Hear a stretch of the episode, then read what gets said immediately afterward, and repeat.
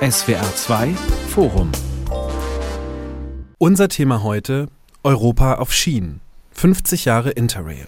Mit Norbert Lang am Mikrofon. Ganz Europa für einen Monat und das mit nur einer Fahrkarte. Als das Interrail-Ticket vor 50 Jahren eingeführt wurde, versprach es nicht nur viel Freiheit für wenig Geld, es prägte auch das Lebens- und Reisegefühl mehrerer Generationen. Statt fertig organisiertem Pauschalurlaub steht das Pauschalticket Interrail bis heute für die absolute Flexibilität bei der Planung. Heute hier, morgen dort als Grundprinzip des Reisens. Zu Spitzenzeiten, etwa nach der Wiedervereinigung, erkundeten Hunderttausende junge Menschen den Kontinent damit Jahr für Jahr. In den 2000er Jahren machten dann die Billigflieger dem Interrail-Ticket Konkurrenz und heute Verhelfen Klimaschutz und Nachhaltigkeit dem Reisen auf der Schiene zu einer Renaissance?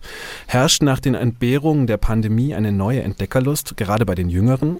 Was ist nach 50 Jahren noch übrig von der Faszination Interrail? Darüber diskutieren wir heute mit der Tourismussoziologin Prof. Dr. Kerstin Heuwinkel von der Hochschule für Technik und Wirtschaft des Saarlandes, dem Schriftsteller und passionierten Eisenbahnfahrer Jaroslav Rudisch und mit dabei ist auch der Buchautor und Reiseexperte Manfred Weiß. Herr Weiß, Sie stehen als Interrail-Champion im Guinness-Buch der Rekorde, weil Sie 1987 innerhalb von einem Monat über 36.000 Interrail-Kilometer in Europa zurückgelegt haben. Da fragen sich sicher viele zuallererst, warum tut man sich das an? Das ist äh, eine äh, sehr gute Frage und die wird mir auch immer wieder gestellt. Das ähm, hatte verschiedene Gründe. Zum einen ähm, hatte ich ja vorher schon einige Interrail-Reisen gemacht und äh, war auch dann zum passionierten Bahnfahrer äh, avanciert. Und ähm, dann habe ich irgendwann diese Beschreibung gelesen von einem, der so eine Tour gemacht hat, um ins Guinness Buch der Rekorde zu kommen. Und ich habe das gelesen und dachte mir, das kann nicht besser. Und ich wollte auch mal einfach so wirklich einen Monat lang Bahnfahren satt haben. Und dann habe ich mich halt hingesetzt und äh, sowas ausgearbeitet, um äh, tatsächlich auch den Rekord zu überbieten. Und äh, ja, dann habe ich das durchgeführt. Hm, was fasziniert Sie so an diesem Ticket? Die, die Möglichkeit, zumindest damals war das die Möglichkeit, ohne Grenzen, wie Sie es auch vorhin gesagt haben, Bahn zu fahren und mir nicht überlegen zu müssen, unbedingt, ob ich jetzt diesen oder den anderen Zug nehme, sondern einfach mhm. frei entscheiden zu können, wohin ich fahre. Wobei ich jetzt natürlich sagen muss, ich habe dann jetzt gerade natürlich auch bei dieser äh, Interrail Rekordtour habe ich natürlich alles vorplanen müssen, aber ähm, ich kann halt auf Probleme ganz flexibel reagieren und sagen, okay, was weiß ich, der Zug fährt jetzt heute da nicht oder gibt es einen Ausfall und dann kann ich mir halt ohne Probleme einfach eine andere Variante aussuchen. Jaroslav Rudisch, aus Ihrer Feder ist im letzten Jahr eine Gebrauchsanweisung fürs Zugreisen erschienen. Was mhm. interessiert einen Romanschriftsteller und Dramatiker so am Zugfahren? Ja, ich habe ja auch, äh, ich bin ein gescheiterter Eisenbahner. Ja. Also ich wollte, wirklich? Ich wollte, ich wollte wirklich Lochführer werden. Wegen meiner äh, Brille hat es nicht geklappt. Damals in den 80ern in der Tschechoslowakei, wo ich aufgewachsen bin. Mhm. Und ich bin auch ein gescheiterter Historiker. Ich habe Geschichte studiert danach und Germanistik. Und immer wieder ist auch das Thema Geschichte in meinen Büchern und immer wieder auch das Thema äh, der Eisenbahn. Und ich glaube, man kann das mindestens, wenn man sich die letzten 150, 180, 60 Jahre der Geschichte anschaut in Mitteleuropa, in Europa, kann man die nicht ohne der Eisenbahn einfach erzählen. Und so taucht immer wieder Geschichte bei mir auf und auch die Eisenbahn. Und jetzt hat sich das quasi in diesem Buch, ja, das ist wirklich eine, eine Hommage, eine, eine Liebeserklärung an Eisenbahn, an das Bahnfahren. Und ich war da auch tatsächlich viel mit Interrail unterwegs, weil das ist eine großartige Sache, ja.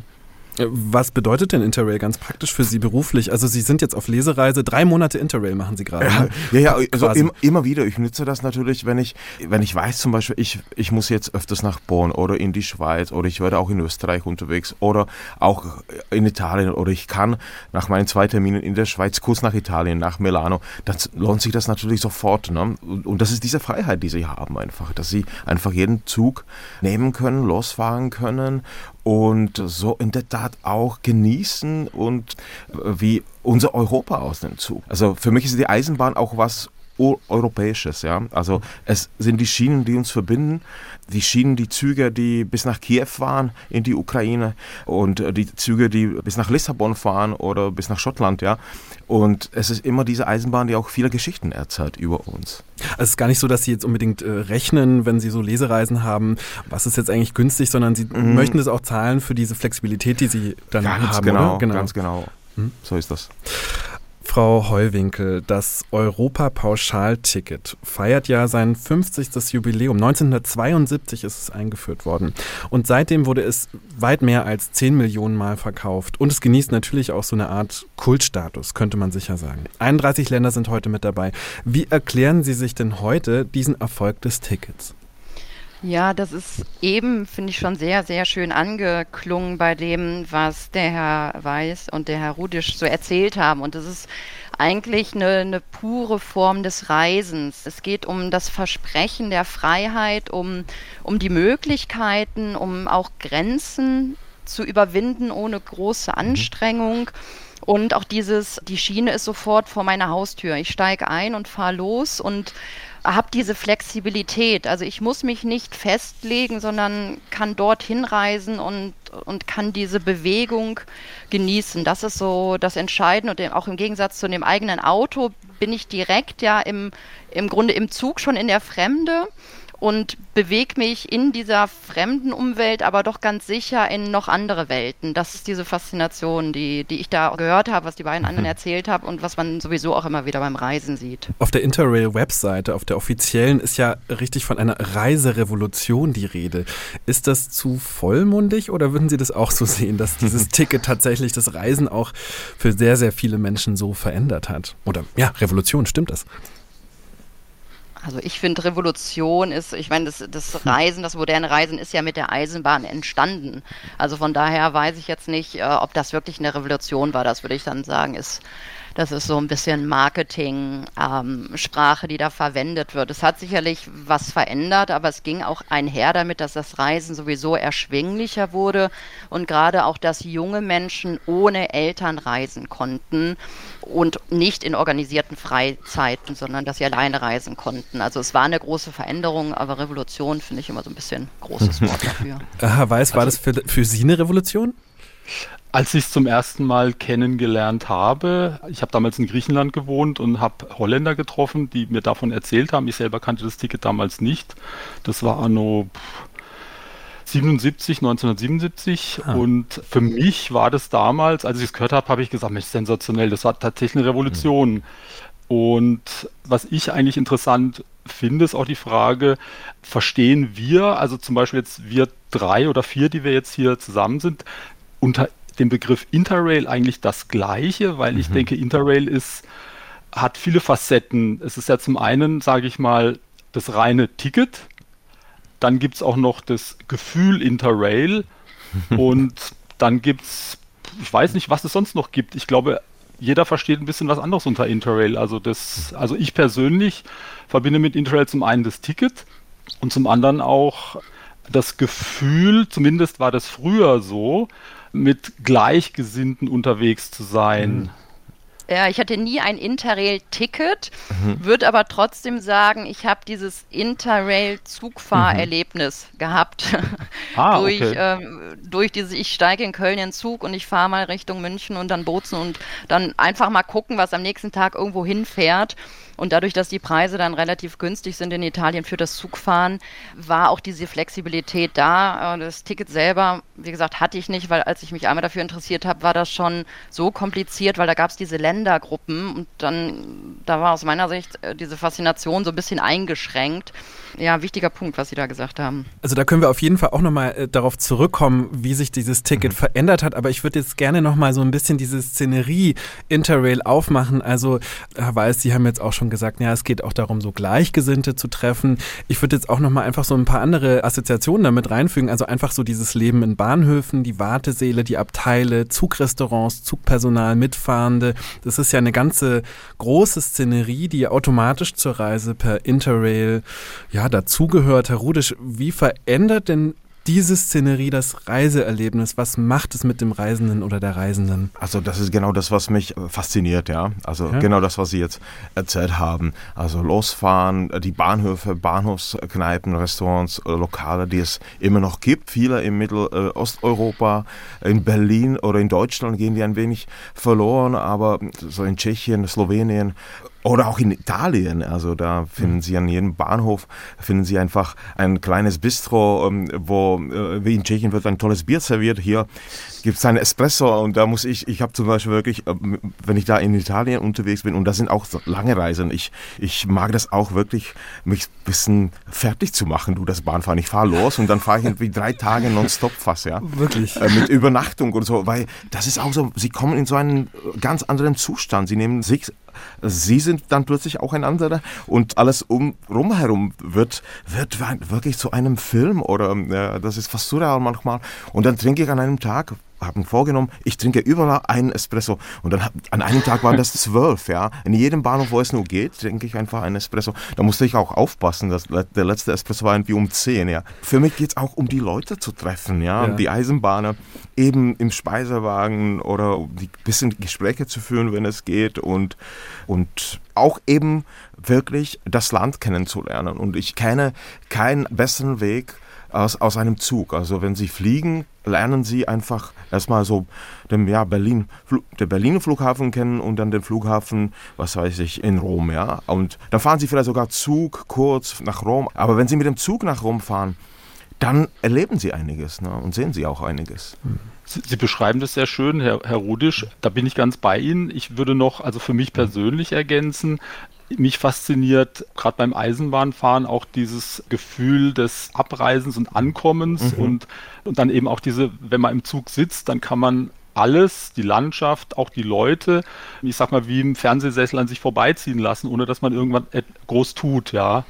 So ist das, so ist das. Ja, und, ähm, ja. Ich habe auch den Eindruck, die Gespräche in Zügen, es kommt mir ein bisschen darauf an, wie die Züge aufgebaut sind. Also manchmal finde ich es mhm. auch ein bisschen schade, dass es jetzt diese Großraumabteile gibt, wo immer zwei hintereinander nur sitzen, weil diese typischen Vierergruppen oder auch die Abteile, wo automatisch man ins Gespräch kam, weil man ja so nah ist und äh, sich dann auch öffnet und erzählt. Und oft sind das auch diese Reisebekanntschaften, wo man dann nach einer Zugfahrt dem Gegenüber ganz viel anvertraut hat, was man vielleicht der besten Freundin nicht erzählt. Aber es ist halt für eine kurze Zeit so diese Super. Intimität da, dieses gemeinsame Reisen, dieses gemeinsame so Schweben durch das Land.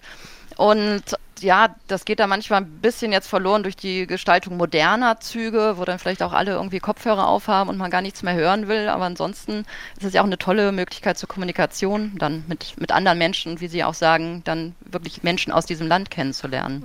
Und Entschuldigung, ja, da, da, stimme ich auch, finde ich das, was Herr Rodisch auch gesagt hat, um das nochmal kurz zu ergänzen. In Osteuropa, mache ich jetzt mal ganz generell, einfach, ob das jetzt Tschechien ist oder, oder Slowakei oder Polen, da ist Zugfahren eigentlich so, wie man sich das früher so vorgestellt hat oder wie es früher auch war. Es ist viel gemütlicher und es hat mehr vom Zugfahren als jetzt zum Beispiel in Deutschland oder vielleicht in Frankreich, wo es doch etwas unpersönlich geworden ist. Also ich empfehle auch immer Leuten, wenn man das wirkliche Interrail-Gefühl haben möchte, fahrt nach Osten, Rumänien, was weiß ich, dort mhm. ist Zugfahren noch ein bisschen äh, ursprünglicher. Da wird dann auch nochmal eine Türe offen gelassen. Ja, ja man hat da auch äh, öfters, äh, öfters kann man da ja. noch im Speisewagen aussitzen, was ja, in der Tat, ja. wenn Sie hm. in Frankreich unterwegs sind mit einem TGV, das, der rast ja super schnell durch die Landschaft von, von Paris nach Marseille. Ja. Es gibt auch ein Bordbistro, ja, aber es wirkt schon so ein bisschen, ja, so unpersönlicher. Ja. Es ist nicht mehr, nicht mehr das gemütliche Bahnfahren. Aber das ist ja ein interessantes äh, Stichwort, also diese Gemütlichkeit beziehungsweise die Geschwindigkeit. Also da, ähm, da habe ich jetzt verschiedenstes rausgehört. Mhm. Also zum Beispiel, Herr Rudisch, bei Ihnen, dass Sie ja so drei Tage am Stück mal fahren und das hat ja doch auch eine gewisse, könnte man jetzt mal negativ deuten, eine Art von Rastlosigkeit. Mhm. Oder also verleitet das Interrail-Ticket nicht manchmal auch geradezu dazu, zu diesem immer weiter, immer weiter, heute hier, morgen dort, aber eben auch mit so einer gewissen Geschwindigkeit. Also ähm, eigentlich äh, so wie der TGV, der dann halt auch schnell durchs Land zieht, ist man dann halt per Interrail auch dauernd unterwegs. Ja, ich kann, äh, ich muss mich auch da immer wieder ein wenig bremsen, ja, wenn ich so eine Woche unterwegs bin. Ich war zum Beispiel ein paar Tage in Polen, ich hatte da ein paar äh, Lesungen und dann wollte ich unbedingt mit so einem legendären polnischen Nachtzug fahren, der geht eigentlich vom Przemysl, das ist der Grenzstadt zur Ukraine, mhm. wo jetzt sehr viele Flüchtlinge auch ankommen mhm. aus der Ukraine. Und da spielt auch eine, die Eisenbahn, die polnische Eisenbahn, eine, eine ganz tragende Rolle. Ja? ja. Es ist ja unglaublich, was die Eisenbahn jetzt in Mitteleuropa auch leisten, mhm. Bezug auf, auf den Krieg in der Ukraine. Ja? Aber ich wollte mit diesem Zug fahren, einfach vom Przemysl bis nach Swinoujście, Swinemünde, das ist an der Ostsee. Und, und dann irgendwie steigen sie dann aus, irgendwie 10.21 Uhr, glaube ich, war das oder so, in Swinemünde aus und sagen, ja, irgendwie, ich muss irgendwie weiterfahren, weil einem einfach fair dieses, das Ratten äh, und äh, ja, diese Bewegung und so, tatsächlich muss man sich da bremsen. Aber es gibt Schlimmeres, denke ich, auch schlimmere Hobbys, als im Zug zu sitzen. Und ich lese auch viel, ich arbeite auch sehr viel im Zug, muss ich auch gestehen. Also ich habe immer, ich habe äh, wesentliche Teile von meinem Roman Winterbergs letzte Reise im Zug geschrieben mhm. und auch viele Teile von der Gebrauchsanweisung sind tatsächlich im Zug mhm. während der Reise entstanden. Also das inspiriert mich auch unglaublich. Ja, okay. Mhm. Äh, dennoch, Frau Heuwinkel, was denken Sie? Äh, gehört Entspannung und Interrail einfach nicht so richtig zusammen? Äh, aus meiner Sicht gehört es sehr gut zusammen, weil ja auch die Frage ist, woher kommt Entspannung? Und man kann es ja auch beobachten, dass viele Menschen vielleicht zwei Wochen an einem Ort sind, aber doch gar nicht richtig zur Ruhe kommen, weil sie damit beschäftigt sind, äh, schön braun zu werden oder ständig ihre Urlaubserlebnisse zu posten oder vor Ort gibt es ja auch Stress. Wir, ich bin in einer tollen Stadt und dann habe ich auch das Gefühl, ich muss dauernd wieder was Neues machen und komme nicht zur Ruhe. Also aus meiner Sicht liegt es eher wirklich daran, wie gelingt es mir, mich zu finden, die Ruhe zu finden. Und das kann ja durchaus auch in Bewegung sein. Mhm. mhm. Wenn ich es vielleicht jetzt nicht so mache, dass ich wirklich von einem Zug in den nächsten hüpfe, aber das ist dann eine Extremform, ja. Mhm. mhm. Ja, es ist auch eine Zeit, die sie für sich haben im Zug, ja. Also wenn sie, ich, ich mag das auch alleine zu verreisen. Eben, dass man irgendwie denkt auch über, ja, sich so ein bisschen nach und so. Und man findet auch Ruhe in dieser Bewegung, ja, wenn sie da irgendwie im die schönsten Speisewagen sind vielleicht ja Tschechien, Polen, äh, Slowenien. Äh, das ist ein einziger Speisewagen, aber so oder ich sitze auch gerne im Bordbistro von einem IC, ja. Aber mhm. wenn Sie da einfach so sitzen und sowas, ein Bierchen trinken, das ist, das ist, das kann auch sehr, sehr einen sehr beruhigen, finde ich. Da ist die Welt in Ordnung, Herr Weiß. Ähm, aber trotzdem, das Interrail-Ticket ist doch sicherlich nicht so richtig für alle geeignet, oder? Was würden Sie sagen? Oh, ich finde, das Interrail-Ticket ist schon für eigentlich für alle geeignet, aber wie jetzt hier auch gerade schon kurz angeklungen, ist ja die Definition, wie verbringe ich mhm. meinen Urlaub. Das muss ja jeder selber irgendwie mit sich ausmachen. Der mhm. eine sagt halt, ich, was weiß ich, ich möchte irgendwo von einfach ganz weit wegfahren und dann bleibe ich zwei Wochen dort und entspanne mich. Und ich bin dann halt eher so der Typ mit dieser Rastlosigkeitsgeschichte, für mich ist Urlaub dann vielleicht eben ein Interrail-Ticket zu kaufen und wirklich drei mhm. Wochen lang mit dem Ding rumzufahren. Also ich habe immer so das Bedürfnis eigentlich, so viele Kilometer wie möglich mit dem Ticket zurückzulegen. Also natürlich unter dem Aspekt, was weiß ich, dann rentiert sich's, aber das ist nicht alles, sondern diese, diese Rastlosigkeit zu sagen, naja, ich bin jetzt an einem Ort, dann gucke ich mich da um, äh, finde ich alles toll und dann möchte ich aber eigentlich auch schon zum nächsten, also auch wieder diese Geschichte mit dem Ankommen und Abreisen und ja, je länger das geht, desto spannender ist. es. Aber das ist für mich dann Entspannung, einfach auch einen komplett anderen Frame of Mind zu bekommen, um mich nicht darum zu kümmern, was passiert zu Hause oder sonst irgendwo, sondern ich bewege mich in meinem, sage ich mal jetzt, Mikrokosmos Eisenbahn und der wechselt halt ständig, je nachdem, in welchem Zug ich mich befinde. Okay, ja, wahrscheinlich ist es einfach ja dann doch auch ein bisschen eine Typfrage und äh, man kann es natürlich aber auch sehr verstehen, wenn man sich ja, da man, so man, man findet ja. auch aus, also wie wie toll eben die Eisenbahn ist, äh, wie lebendig das ist, also dass das wirklich ein Wesen ist, ja. Also die Züge, die Eisenbahner, die Lokomotiven, die Bahnhöfe, also es ist einfach ein unglaublich lebendiges Wesen. Äh, da kann ich gerade dazu sagen, beim Bahnfahren denke ich, spielt ja auch die Reise selber eine Rolle. Mhm. Das heißt, es ist ja nicht unbedingt das Ziel, mit der Bahn so schnell wie möglich von A nach B zu kommen. Das kann das auch sein. Aber man kann auch sagen, okay, ich definiere die Bahnfahrt auch, ist auch Teil meines Urlaubs oder des Erlebnisses. Oder ein Teil ja, ihres Lebens. Ja. Oder das, ja. Ja, und sie erfahren, also sie haben ja auch die Möglichkeit, wirklich rauszuschauen. Also das bietet kein anderes Verkehrsmittel. Beim genau. Auto, wenn sie selber fahren, können sie ab und zu rausgucken, aber sollten das nicht zu lange tun. Während bei der Bahn können sie ja wirklich stundenlang gucken ja. und sehen auch, wie sich die Landschaft ändert. Also ich kenne es aus Nordspanien, wie, wie mhm. wirklich, man, man sieht, wie sich das ändert. Das ist wie so ein riesig großer Panoramafilm, der da mhm. abgespult wird und ja. wir sitzen mhm. und staunen und, und beobachten das und das ist ja auch unglaublich schön. Sehr schön. Vielleicht wagen wir mal einen Blick zurück, äh, und zwar in das Jahr 72. Da wurde das Ticket ja eingeführt, das Interrail-Ticket. Und es war eine Zeit, ja, des gesellschaftlichen Wandels. Zwischen Jugend- und Erwachsenenwelt gab es ja dann doch vielleicht größere Unterschiede als heute. Was, Frau Heuwinkel, würden Sie sagen, bedeutete das Ticket in der Gesellschaft damals denn? Also es war, also das war sowieso eine Zeit, wo sich das Reisen sehr entwickelt hat, zahlenmäßig, mhm. aber auch in Richtung mit Flügen weiter weg. Und was dazu kam, war dieses, dass es nicht unbedingt mehr erforderlich war, Kinder, Jugendliche, junge Heranwachsende, dass die immer mit der Familie reisen mussten, sondern dass sie halt auch diese Freiheit mal selber erleben konnten. Flüge waren da noch zu zu teuer. Also da konnten Jugendliche noch nicht sagen, ich fliege mal eben nach Mallorca. Aber mit dem Ticket war es möglich, ähm, auch im sicheren, überschaubaren Rahmen unterwegs zu sein zum Preis, der bezahlbar war und trotzdem dieses Abenteuer zu haben ohne die Eltern. Das, das war so eine große Veränderung. Mhm. Herr Weiß, wie haben Sie die Zeit damals erlebt? Sie meinten jetzt 77 haben Sie das erste Mal davon erfahren. Das ist ja kurz danach, mehr oder weniger. Ja, das ist korrekt. Da war ich noch in der Schule und war halt dann auch, ja, wie Frau Heuwinkel gerade beschrieben hat, war ich mit den Eltern halt im Urlaub und äh, ja, irgendwann habe ich dann gemerkt, okay, das ist nicht ganz mein Ding und dann hörte ich eben. Kurze Zwischenfrage. Wie, ja. wie sind denn die Eltern damals verreist? Also Ihre und auch andere, wie haben Sie das erlebt? Also mein Vater war passionierter Autofahrer und da sind wir immer mit dem Auto in Urlaub gefahren. Meine Mutter, die waren dann geschieden, meine Eltern, und meine Mutter war jetzt nicht so viel mit dem Auto unterwegs, aber wir waren immer entweder mit dem Autobus oder auch mal mit der Eisenbahn irgendwie unterwegs. Aber wir sind eigentlich immer irgendwo hingefahren und haben da halt, was weiß ich, den Sommerurlaub verbracht in, in Griechenland mit Verwandten und so. Und das war eigentlich schon irgendwie langweilig, muss ich einfach so sagen. Und da kam mir das Interrail-Ticket natürlich gerade recht. Und dann habe ich im Jahr darauf, habe ich halt meiner Mutter gesagt, oh, ich will das auch machen. Und dann, da war ich 17, da ist natürlich kein Elternteil irgendwie besonders begeistert von sowas. Und ich durfte das dann nur machen, weil ein, ein Klassenkamerad von mir mit, mitgefahren ist. Also waren dann zu zweit unterwegs. Und das war für uns sensationell, erstens mal aus dem tiefen Süden da in Athen rauszukommen in eine ganz andere Welt, Mitteleuropa.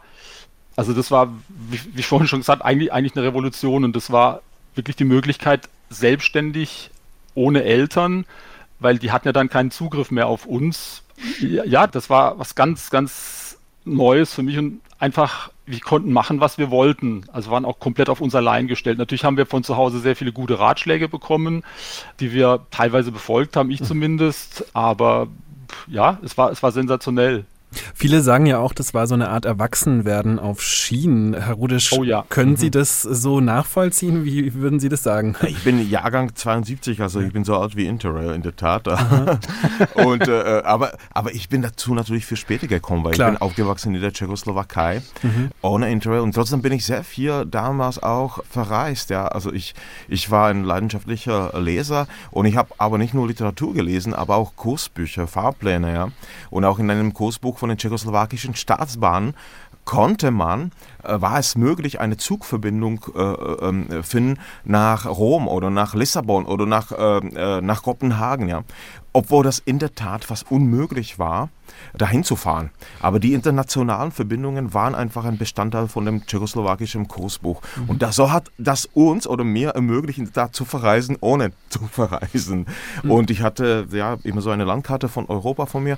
Und dann war ich 17, als die Wende kam. Und dann hat sich das plötzlich irgendwie alles eröffnet und es war tatsächlich möglich zu verreisen und jetzt ist das einfach super einfach. Äh, toll und äh, es, es, freut mich, dass wir natürlich ein Teil von diesem unglaublichen Interrail-System dabei sind. Jetzt meine ich mein Heimatland Tschechoslowakei und jetzt Tschechien und die Slowakei.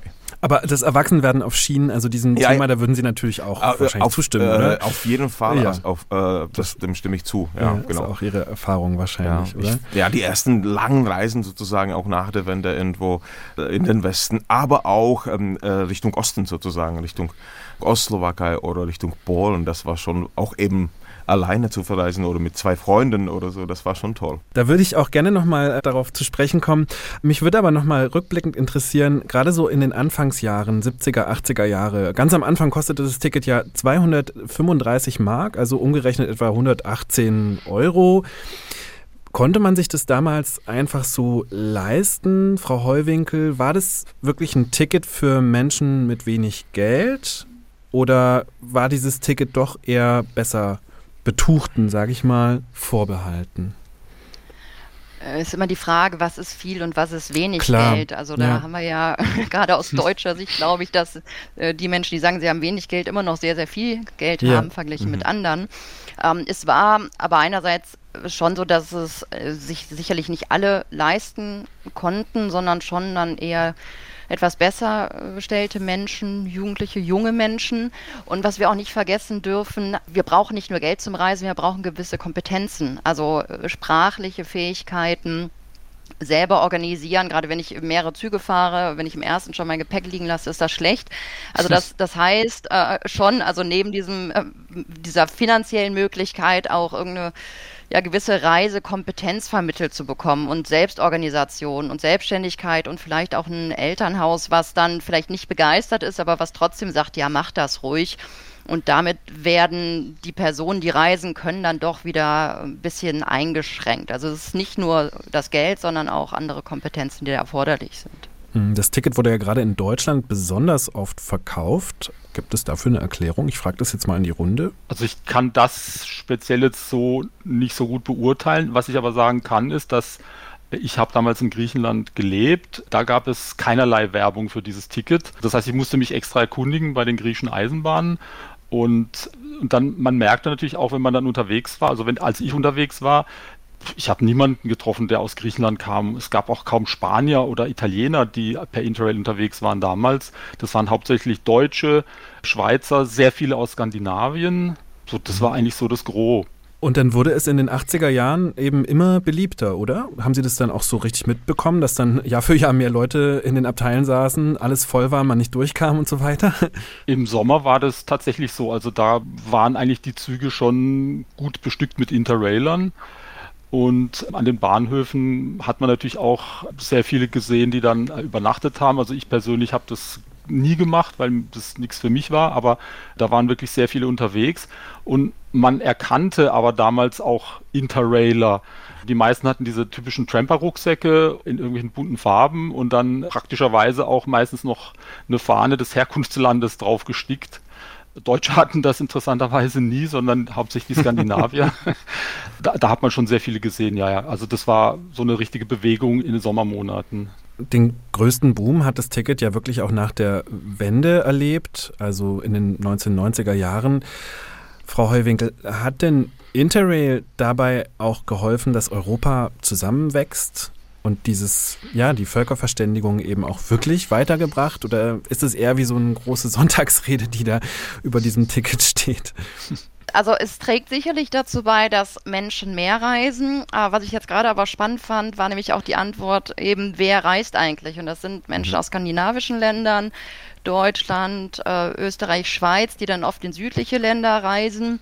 Und dann wäre ja die Frage andersrum, wenn ich jetzt irgendwo hinreise, nur weil ich dorthin reise, ist das dann schon Völkerverständigung oder wann findet das eigentlich statt? Das wäre die Frage. Ähm, na, und da ist natürlich die Möglichkeit innerhalb des Zugs, also ich denke mal, wenn dann Skandinavierinnen und Deutsche sich treffen und sich unterhalten, äh, dann ist das eine Völkerverständigung, aber sicherlich auch die Erfahrung, die ich mitnehme. Also äh, Sie haben ja gerade gesagt, nach dem Mauerfall und auch die Möglichkeit, nach Osteuropa zu reisen. Natürlich nehme ich da Dinge mit. Wenn ich mal mit dem Zug nach Prag reise und dort vor Ort war und Menschen kennengelernt habe oder nur beobachtet habe, dann fühle ich mich diesem Land ganz anders verbunden, als wenn ich nie dort gewesen wäre. Also schon ja, Völkerverständigung ist möglich. Also ich, ich denke, Völkerverständigung ist ja wirklich ein sehr großes Wort. Ich denke, allein wenn jemand es schafft, was weiß ich, von Deutschland aus mit dem Zug ich sage jetzt mal, nach Rumänien zu fahren und dort mit dem Zug unterwegs zu sein, das ist schon auch für mich Völkerverständigung, auch wenn es jetzt auf einem ganz kleinen Level ist, aber allein das zu machen, ist schon ein Riesenschritt, der einen abhebt von dem Standard, sage ich jetzt mal, nicht unbedingt abwertend, äh, Pauschaltouristen. Ja, sie setzen mhm. sich auch ganz anders vorab mit der Reise auseinander. Ne? Ja. Allein die Möglichkeit, der Zug bleibt liegen, das ist, passiert mir regelmäßig. ja. äh, und sie steigen aus und sind darauf angewiesen, dass Menschen dort sind, äh, die ihnen weiterhelfen. Ja, äh, ganz genau. Und, und diese Bereitschaft, also dass das eine Möglichkeit ist, dass sie wirklich angewiesen sind, dass da jemand sagt, so, der Zug bleibt stehen, steigen Sie aus, gehen Sie nach vorne, weil der hintere Teil fährt nicht weiter und sie haben es einfach nicht verstanden. Ah, das sind so Begegnungen, auf die wir uns einlassen und das ist ja der erste Schritt zur Verständigung. Ja, eine Mikrovölkerverständigung. ja, genau. Sehr schön, ja. Seit 2018 vergibt die Europäische Kommission ja in dem Programm Discover EU jedes Jahr kostenlose Interrail-Pässe an tausende Europäerinnen und Europäer im Alter von 18 bis 20 Jahren. Ich frage jetzt mal in die Runde, was halten Sie denn davon? Ist das äh, nicht viel mehr als eine politische Geste oder? Also ich, ich würde natürlich äh, radikaler sein und viel weiter gehen. Ich würde mir wünschen, das Klimaticket für Europa, ja, oder wie das jetzt Österreich eingeführt hat für ein Land, oder ja, wir kennen das aus der Schweiz. In Deutschland gibt es auch ein Bankart 100 und so, aber das wäre natürlich äh, toll, wenn man sich sowas überlegen würde, dass man so ein Pauschalticket sich kaufen kann äh, für das ganze Europa. Letztendlich ist schon Interrail. Es geht in diese Richtung. Ja. Klar, das wird schwierig und das, ich weiß, dass das wahrscheinlich nicht, nicht klappt, weil einfach das Bahnfahren in Skandinavien oder in Frankreich, vor allem die Fernzüge teurer sind als irgendwie die Fernzüge mhm. in Polen oder, oder in Tschechien oder auch in Österreich. Ja. Und äh, trotzdem irgendwie denke ich, das ist eine tolle Sache, dass man sowas anbietet und macht. Und äh, ich habe schon zwei Leute letztes Jahr auch getroffen, die damit unterwegs waren. Die waren total begeistert, eine Tschechin und eine Slowakin. Junge Frauen, die, die ich dann vorhin in Italien getroffen hat. Und da merkt man auch, was Interrail eben was auch in Bewegung setzen kann. Ja? Also das, man kann eigentlich günstig auch für uns quasi aus dem ehemaligen Osten oder Mitteleuropa. Ich mag das Wort Osteuropa in, der Tat überhaupt nicht. Ja. Wir sind alle Mitteleuropäer und ich habe mich immer als Mitteleuropäer empfunden. Erst nach der Wende wurde ich zu einem Osteuropäer gemacht, eigentlich während meinen ersten, während meinen ersten Westreisen. So, oh, Osteuropa, Prag. Oh, warum musste ich? Ja, genau. Aber das ist egal. Aber dann, ich finde es super, dass man das einfach, dass man das einfach anbietet. Klar. Aber wenn man ähm, in der Praxis per Interrail unterwegs ist oder auch sonst mit mhm. dem Zug, dann äh, stellt sich doch ganz oft heraus, dass gerade die Verbindungen zwischen den Ländern ja eigentlich doch eher rar gesät sind. Äh, Habe ich da recht? Wie ist da Ihre Erfahrung? Mm, ja, also zum Beispiel Richtung, Richtung Tschechien, Deutschland, Tschechien, das funktioniert eigentlich gut. Also sie haben ja? in, hier in Berlin alle zwei Stunden geht ein Zug nach Prag, ein Eurocity. Ja? Auch Richtung zum Beispiel Prag, Wien, das geht noch viel besser. Also da haben sie alle zwei Stunden einen direkten Zug ein Railjet und jede Stunde mit umsteigen, mit einmal umsteigen. Und das finde ich echt nicht schlecht fürs Mitteleuropa. Was zum Beispiel Richtung, Richtung Polen kann ich mir das auch vorstellen, dass das ein bisschen schneller geht oder so. Ich finde sowieso, äh, dass wir 30 Jahre nach der Wende in der Tat, obwohl ich eigentlich das langsamere Bahnfahren so. äh, mag. Mhm. Aber trotzdem würde ich mir wünschen, dass wir wirklich auch schneller, schnell ausgebaute Strecken haben, irgendwie zwischen Frankfurt, Berlin und Warschau, ja, mhm. oder Warschau, äh, Prag, München. Das glaube ich, das ist ein bisschen ein Versagen der Politik mhm. der Wende, dass wir das nicht durchgesetzt haben. Die Autobahn haben wir da gebaut, ja, mhm. aber die schnellen Zugverbindungen nicht. Mhm. Herr Weiß, wie ist da Ihre Erfahrung? Jahrelang wurden ja auch die Nachtzüge zum Beispiel alle rausgekürzt. Die Deutsche Bahn unterhält ja gar keine mehr zum Beispiel. Wie ist da Ihre Erfahrung? Wie ist es, ist das europäische Schienennetz wirklich auch ja, miteinander verbunden oder sind es eher so Einzelstaaten? Ja, das ist äh, gerade die Nachtverbindung ein sehr guter Punkt. Da komme komm ich gleich drauf. Mhm. Herr Rudisch, Sie haben absolut recht. Ich hatte irgendwie noch diese kalte Kriegsgeschichte. Sie wohnen in Mitteleuropa. Absolut richtig. Ja, muss man auch einfach das mal äh, korrigieren, aber ich mhm. denke, viele Leute kennen noch diesen Begriff Osteuropa, ja, aber er ist ja, falsch. Ja, äh, es ist, falsch, tatsächlich Mitteleuropa. Es kommt auch sogar geografisch, glaube genau. ich. Auch, ich finde es eigentlich auch nicht so schlimm, ja, aber genau, schön, dass wir das nee, angesprochen nee, haben. Nee, nee, also, nee, ist, das ist auch gut. Muss man ja auch, auch mal den jüngeren Leuten sagen, die das eigentlich nicht kennen. Was die Verbindungen innerhalb von Europa angeht, ich finde, die sind schon sehr gut. Interessanterweise, ich, ich bin großer Fan vom Orient Express und wenn man mhm. dann ein bisschen die Geschichte da äh, nachliest und, und guckt, wie war zum Beispiel zur Hochzeit des Orient Express die ganze Eisenbahnverbindung in Europa, dann, dann stellt man eigentlich fest, dass zwischen den beiden Weltkriegen eine viel, viel bessere Eisenbahnvernetzung in Europa vorlag, als sogar heutzutage, obwohl wir schnellere Züge haben. Ich glaube sogar, dass die Durchschnittsgeschwindigkeit der, der Züge damals, ich glaube, hat irgendjemand mal gemessen, eigentlich im Schnitt halt höher war als heutzutage. Das ist schon interessant. Und der Punkt Nachtverbindungen, ja, das ist eigentlich für Interrailer jetzt, für Interrailer sehr, sehr wichtig, dass man eben diese Nachtverbindung nutzt, um zeitsparend von A nach B zu kommen, ja. Und das Wegfallen fand ich ganz, ganz schlimm, weil ich fahre sehr, sehr gerne im Nachtzug. Mhm. Aber gut, die sind jetzt wieder im Kommen, auch, auch wegen der Klimadebatte und so weiter. Finde ich sehr gut. Man sieht heutzutage auch eine Tendenz halt einfach viele kurze Zugverbindungen anzubieten, statt so lange Geschichten. Also ich weiß nicht, die jüngeren Leute, die, die wissen ja nicht mal, was ein Kurswagen ist. Hatte ich mal Interrailer getroffen äh, vor, vor drei Jahren, den habe ich erklärt, was ein Kurswagen ist, die wussten es überhaupt nicht. Und dann habe ich denen auch mal ein Kursbuch gezeigt, so wie Sie sagten, Herr Rudisch, wo man immer einfach schön lesen kann, was es da eigentlich für Verbindungen gibt. Kennt heutzutage auch kein Mensch mehr. Also da ist, glaube ich, noch viel Potenzial, die Verbindung noch viel besser auszubauen. Mein Eindruck ist auch ein bisschen, dass in Deutschland wir haben immer mehr dieser Schnellzüge, mhm. die aber sehr teuer sind. Also ich fahre sehr mhm. viel Zug und ich habe eine Bahncard 25 und ich buche früh genug, dann ist es bezahlbar. Ja. Aber gerade mhm. für junge Menschen, die sagen, äh, also Studierende sagen auch, ich, ich fliege günstiger, auch von Köln nach Berlin, als mit dem Zug zu fahren. Günstiger preislich, ökologisch ist das natürlich was anderes. Und deswegen ist für viele auch die Vorstellung, Interrail ist möglich. Erstmal nicht da, weil das Zugfahren in Deutschland leider in eine Richtung tendierte, was Sie auch gesagt haben, keine Nachtzüge mehr, diese kurzen Strecken sehr schnell geplant. Dann stehen sie aber doch wieder eine Stunde da, weil der Anschluss ja. gerade weg ist. Und das ist auch eine große Herausforderung. Also mhm. da, da wieder was zu ändern, dass das Bahnfahren wirklich bezahlbar ist und ja.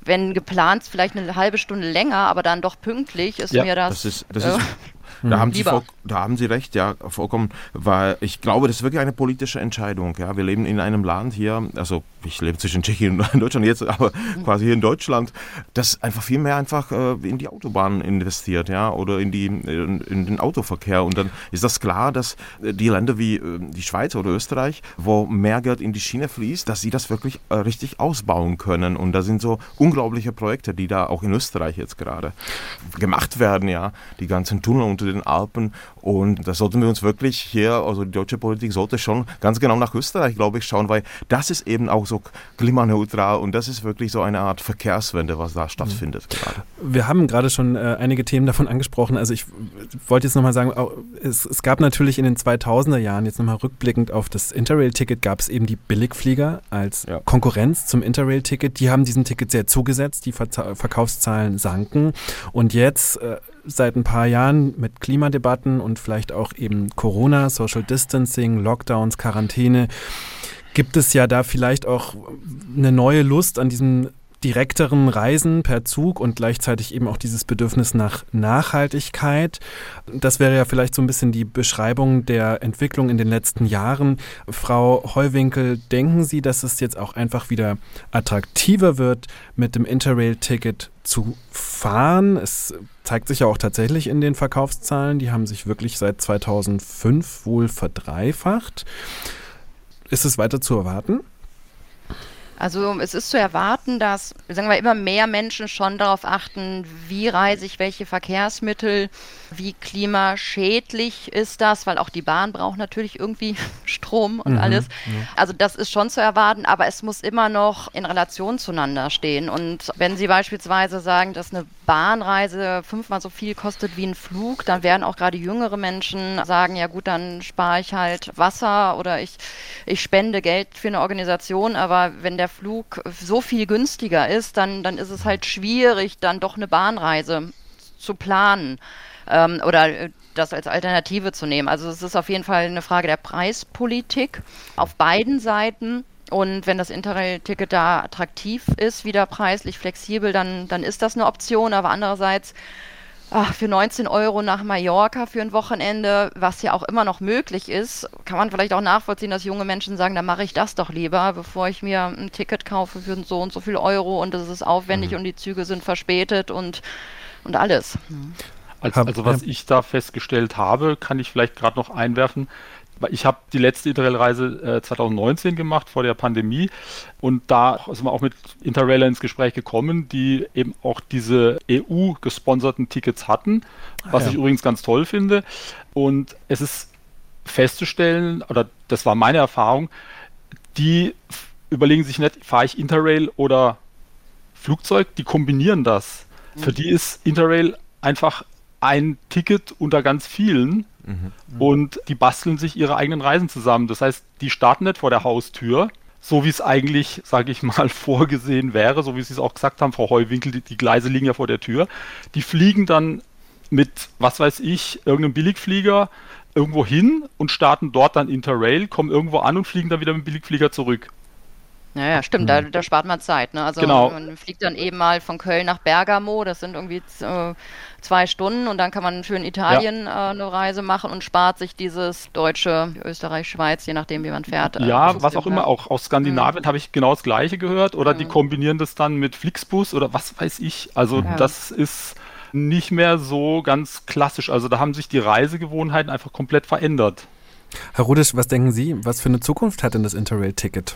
Ich hoffe, dass das äh, dabei bleibt natürlich. Ich hoffe, dass sie das vielleicht noch, ich glaube, in, zum Beispiel die Ukraine ist nicht ein Teil davon. Das habe ich mhm. mindestens gehört. Mhm, aber äh, sie dürfen, wenn ich richtig weiß, an sich das Ticket auch kaufen. Also sie sind berechtigt, dieses Ticket zu bekommen. Genau, und das, das war natürlich super für uns, dass wir das dort nutzen können. Und weil die Ukraine ist zum Beispiel wirklich ein, ein ganz tolles Eisenbahnland, ein Land der Nachtzüge, ja, also lang, sehr, sehr langen Nachtzüge, mhm. Äh, die man da wirklich genießen kann, die, die hier bei uns ein bisschen verschwunden sind. Ähm, und also ich, ich glaube, dass äh, das wird, äh, das wird kommen. Ich glaube sogar, dass das wirklich Leute jetzt eben wegen der ganzen Klimadebatte wirklich die Eisenbahn letztendlich entdecken, ja. Hm. Und dass das ja auch die Politik entdeckt. Ja, das müssen wir mehr vielleicht irgendwie unterstützen. Das, und es müsste auch mehr beworben zusammen. werden, finde ich. Also man kann auch, auch, noch ein Stück ja. weitergehen, nicht mhm. nur von der EU aus, wenn man 18 ist, diese Tickets bekommen. Ja. Ich denke, man sollte das auch vielleicht in die Schulen reintragen. Man könnte ja zum mhm. Beispiel, mhm. aber da brauchen sie halt die Lehrer, die das machen, sagen, ich mache eine Klassenfahrt mit Interrail, was immer auch Interrail dann am Schluss heißt, ja. Da haben Sie vollkommen... Ja, grundsätzlich mit dem Zug. Also wir sind ja. auch mal mit der Klasse mit dem Zug nach Sylt gefahren, kann ich ah, mich ja. dran erinnern. Ja.